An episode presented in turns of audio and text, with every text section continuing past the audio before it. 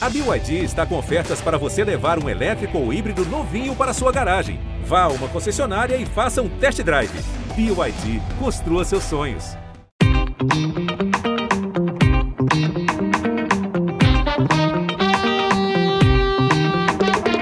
Bem-vindos à plataforma Gente da Globo, seu passaporte para conhecer e compreender as tendências de comportamento do brasileiro. Concentração do goleiro Pedro Castro na bola de direita.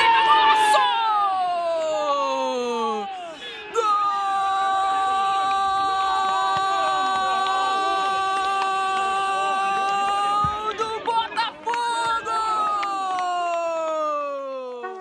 O gol que você acabou de ouvir abriu a vitória do Botafogo sobre o Motoclube. O jogo foi realizado em março de 2021 e foi válido pela Copa do Brasil do ano passado. Embora esse jogo não tenha tido lá grandes impactos naquela competição, ele foi um marco importante no longo caminho das mulheres em busca de espaço dentro do jornalismo esportivo. É que ele foi narrado pela Renata Silveira, a primeira narradora do Globo Globo.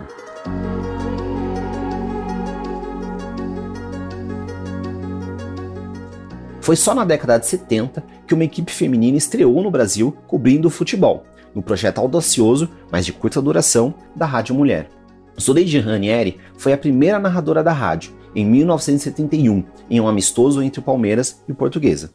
Naquela época era muito, era difícil porque o- a, a transmissão esportiva, especialmente do futebol, é uma coisa ligada diretamente, já vem de muito tempo, ao homem.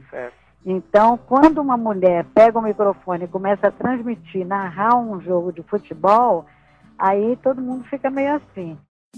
Depois do fim da Rádio Mulher, em 1976, uma narradora só voltou a atuar no Brasil no fim dos anos 90, quando Luciana Mariano se tornou a primeira mulher a narrar um jogo na TV. Antes disso, elas começaram o difícil trabalho de ocupar cargos de repórter e apresentadora. Um esforço de muitas mulheres, como a jornalista Regiane Ritter, uma das primeiras a atuar dentro do campo e também do vestiário, no fim da década de 80. Eu sempre digo, eu não sou a primeira. Outras trabalharam antes de mim. Por que, que acham que eu sou a primeira? Porque as que trabalharam antes de mim, elas ficavam seis meses, um ano paravam. E eu fiquei. Abrir a porta foi muito difícil. Mantê-la aberta foi mais difícil ainda. Mesmo com todas as dificuldades, essa porta está cada vez mais aberta, mantida por uma nova geração de jornalistas esportivas. Em 2021, por exemplo, a Globo contou com cinco mulheres na equipe de transmissão do Campeonato Brasileiro de Futebol, entre narradoras e comentaristas. No mesmo ano, a equipe da emissora para a cobertura das Olimpíadas de Tóquio contava com 12 mulheres. É um número relevante, mas que pode e precisa aumentar muito. E não só isso. A situação das mulheres no jornalismo esportivo ainda é bastante precária. Elas têm que lidar com piadinha de técnico, xingamento de torcida, ameaças nas redes sociais. Tanto que em 2019, um grupo de jornalistas lançou uma campanha, hashtag Deixa Ela Trabalhar, pelo fim do assédio às profissionais da área. Somos mulheres e profissionais. Só queremos trabalhar em paz. O esporte também é lugar nosso. Eu quero respeito. Respeite a nossa voz e as nossas escolhas. Chega de desconfiança. Chega de diferenciação. A voz no áudio que você acaba de escutar é da jornalista Karine Alves, apresentadora do Troca de Passes na Sport TV e do Bloco Paulista no Esporte Espetacular da TV Globo. A Karine também é a minha convidada de hoje. Eu sou Túlio Custódio e a nossa conversa é sobre a voz das mulheres no esporte e os novos olhares que elas trazem. Que comece o jogo.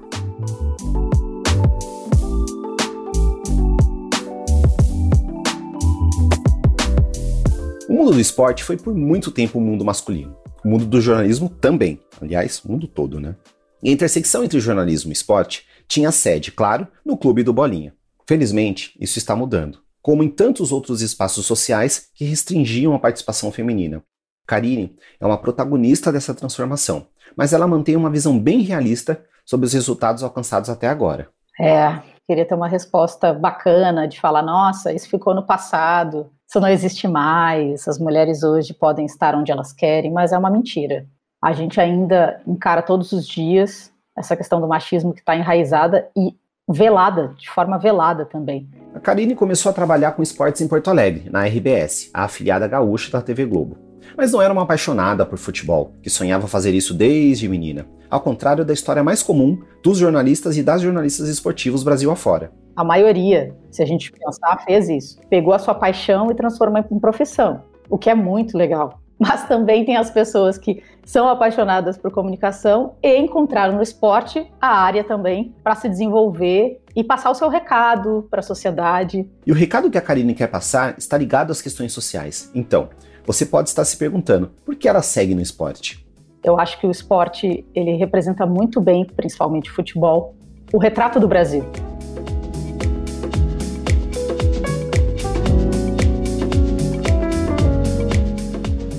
Mas para chegar ao ponto de passar o seu recado para a sociedade, Karine teve que encarar muito machismo. Porque eu engoli muito sapo, né? De ver coisas erradas com mulheres, ver puxadas de tapete, ter que voltar muitos degraus, subir de novo, passar por situações muito difíceis em que eu pensei, chega. Eu pensei em sair do jornalismo esportivo. Eu tô ali porque eu quero, né? Porque a escolha é minha que eu gosto de fazer outras coisas, eu poderia fazer outras coisas. Vale um parênteses para mostrar uma das outras coisas que a Karine poderia fazer, e faz muito bem, cantar. Será que você pode imaginar saber o sentimento que me invade?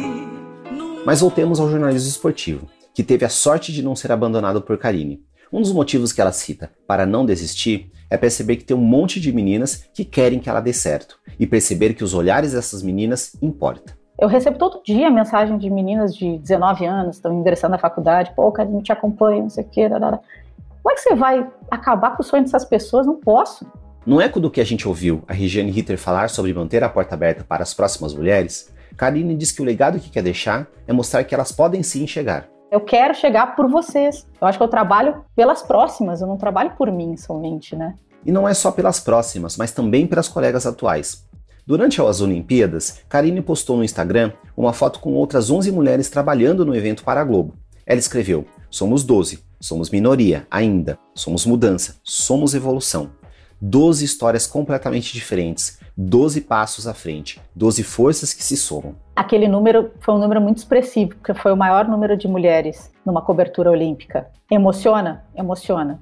Mas eu quero mais. Eu quero mais também das próprias mulheres. Eu quero que elas se doem mais. Karine diz que espera que as mulheres entendam que elas podem abrir espaço para outras mulheres que estão chegando, que tem espaço para todo mundo. As mulheres já estão mais parceiras das próprias mulheres. Acho que a maioria das mulheres já se deu conta de que a gente precisa se apoiar. Ela compara a situação com os homens jornalistas que, mesmo quando não são amigos, têm muito respeito um pelo outro. Eles se apoiam.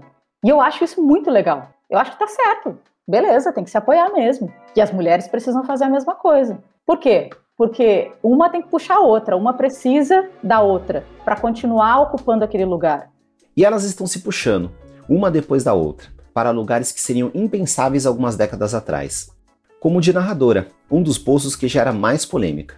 Ainda se gasta muita saliva para comentar o quão é estranho uma mulher narrando futebol. É estranho porque não tinha antes. É estranho porque a vida inteira a gente escutou homens narrando. Então, para pensar, poxa, é estranho, estranhamento, porque não existe a, a rotina. Agora está começando a melhorar. Nada melhor para tirar um pouco desse estranhamento do que ouvir algumas narradoras fazendo o seu trabalho. E também para a gente ouvir como a diversidade traz novas visões. Como quando a Natália Nara usou um pronome neutro durante a transmissão dos Jogos Olímpicos. Agora vou usar um pronome The Queen para a entrada da, da Rose. Queen que é pessoa trans não binária, por isso a gente fala com pronome neutro. Então saindo Queen para a entrada da Rose.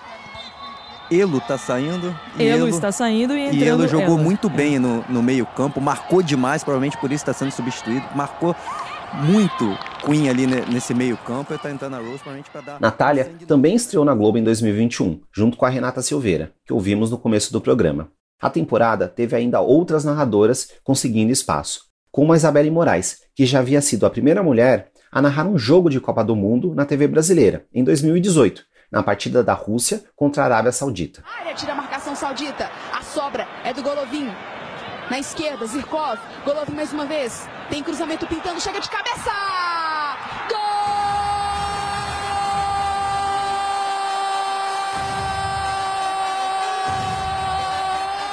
Ou a pioneira Luciana Marinho, que segue na ativa e que narrou esse gol do Náutico sobre o esporte pela TV Pernambuco em 1999.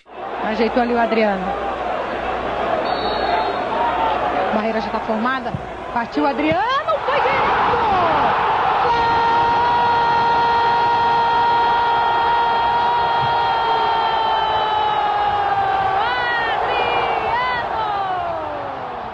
E tantas outras que estão em busca do seu lugar, e não só na narração de futebol, como também no cargo de comentarista, um lugar extremamente masculino, mas onde as mulheres começam a encontrar seu espaço, mesmo que com um pouco mais de resistência. Mas acho que ainda pega um pouco mais o machismo nesse caso, porque os homens eles pensam que tem um técnico dentro deles e, técnico ele sabe de tudo, né? Se é difícil para o torcedor de futebol brasileiro respeitar qualquer pessoa comentando sobre esporte, ainda mais se for uma mulher. Aí o sarrafo sobe mais ainda. Às vezes não sabem, não entendem nem o esquema tático do negócio, não sabem nada, nem o que está acontecendo no jogo, mas eles acham que sabem e não, e não respeitam aquela profissional que está ali, que estudou, que estudou a fundo. E a falta de respeito não vem apenas dos torcedores. As mulheres precisam lidar com o machismo estrutural, embrenhado em todos os níveis da profissão, da arquibancada, no campo, no vestiário e até mesmo dentro das redações. Muitas vezes o machismo ele acontece e não é visto como machismo pelos próprios homens.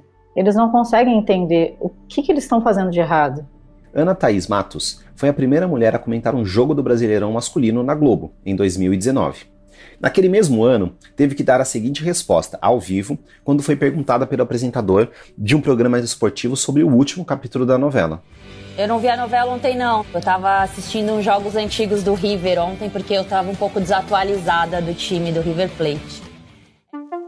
Por isso, é importante que as empresas se posicionem muito mais sobre o machismo e outros temas sociais. Hoje tem regras mais claras dentro das empresas para, ó, se você fizer isso errado, tem uma punição, você vai levar uma advertência. Ajuda, de certa forma, as pessoas a pensarem mais de que forma elas vão se comportar perto das outras.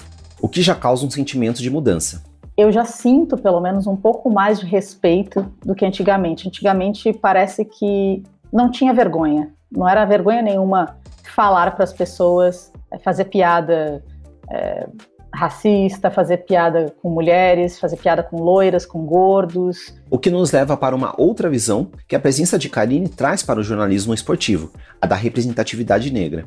Ela também acha que há mais preocupação com essa questão hoje. Só que eu ainda acho que a gente está muito no início. Quando fala representatividade, as pessoas olham direto para essa questão de ah, temos uma Karine ali no troca de passe, uma mulher negra, que legal, temos representatividade. Mas, como bem nota a Karine, representatividade não é só presença. Representatividade é poder.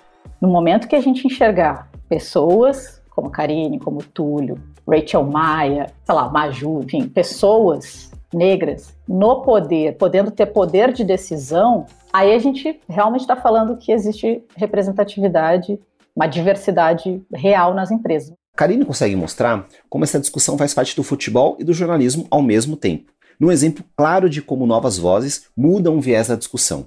No dia 18 de novembro de 2021, o Superior Tribunal de Justiça Desportiva do Futebol devolveu os três pontos que foram retirados do Brusque após um caso de racismo contra o jogador Celcinho, do Londrina, pela Série B do Campeonato Brasileiro. Esse dia foi um dia intenso, triste e pesado, ao mesmo tempo que histórico também, negativamente falando. Karine ficou abalada com a notícia e mudou a pauta do troca de passes para dar destaque para o caso do Celcinho. Eu comecei a ficar enlouquecida porque eu disse: não, a gente precisa falar sobre isso, sobre a gravidade disso, para as pessoas entenderem que hoje foi uma derrota muito feia, muito triste para o nosso futebol, para a nossa sociedade. Naquela noite, ela apresentou o programa com uma camiseta do Observatório de Discriminação Racial do Futebol, a mesma que o Salsinha usou durante o julgamento do STJD. O Observatório é uma organização civil que acompanha, monitora e noticia casos de racismo no futebol brasileiro.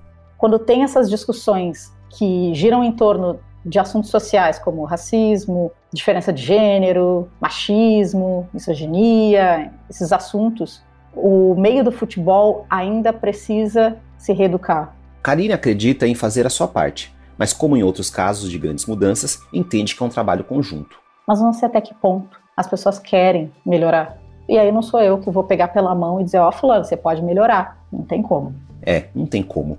O trabalho de acabar com o racismo no futebol não pode ser só dos negros. Assim como o trabalho de acabar com o machismo no futebol não pode ser só das mulheres. O futebol feminino está ganhando um pouco mais de estrutura, mas muito porque a gente se posicionou. Mas a gente precisa também das entidades se posicionando, dos homens se posicionando, reconhecendo, criando situações.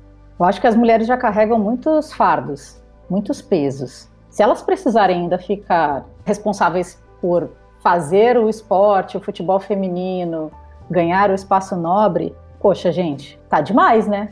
E foi exatamente o futebol feminino que emocionou a Karine no fim de 2021, quando ela apresentou o prêmio do Brasileirão. E a gente viu as meninas subindo no palco e no olhar a gente comemorava juntas, sabe? Mesmo eu, jornalista, de um lado, né? Estou ali reportando, apresentando, e elas que estavam dentro do campo. Agora a gente está vendo uma geração nova vindo aí. E eu acho que é para isso que a gente trabalha, né? Uma pela outra.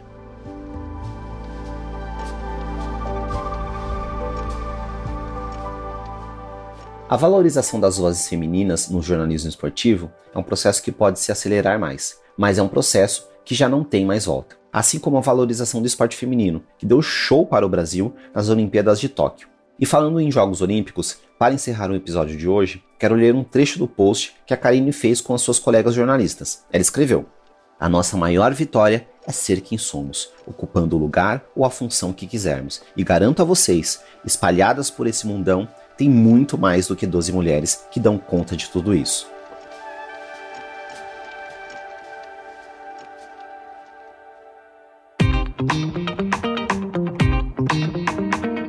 Gente é onde tudo começa. É o ponto de partida. Gente é matéria-prima para criar algo novo e relevante. Uma fonte de conhecimento viva que revela comportamentos, histórias e tendências. É inspiração. Sua próxima grande ideia começa com Gente, a plataforma de insights da Globo. Para conhecer mais, acesse gente.globo.com.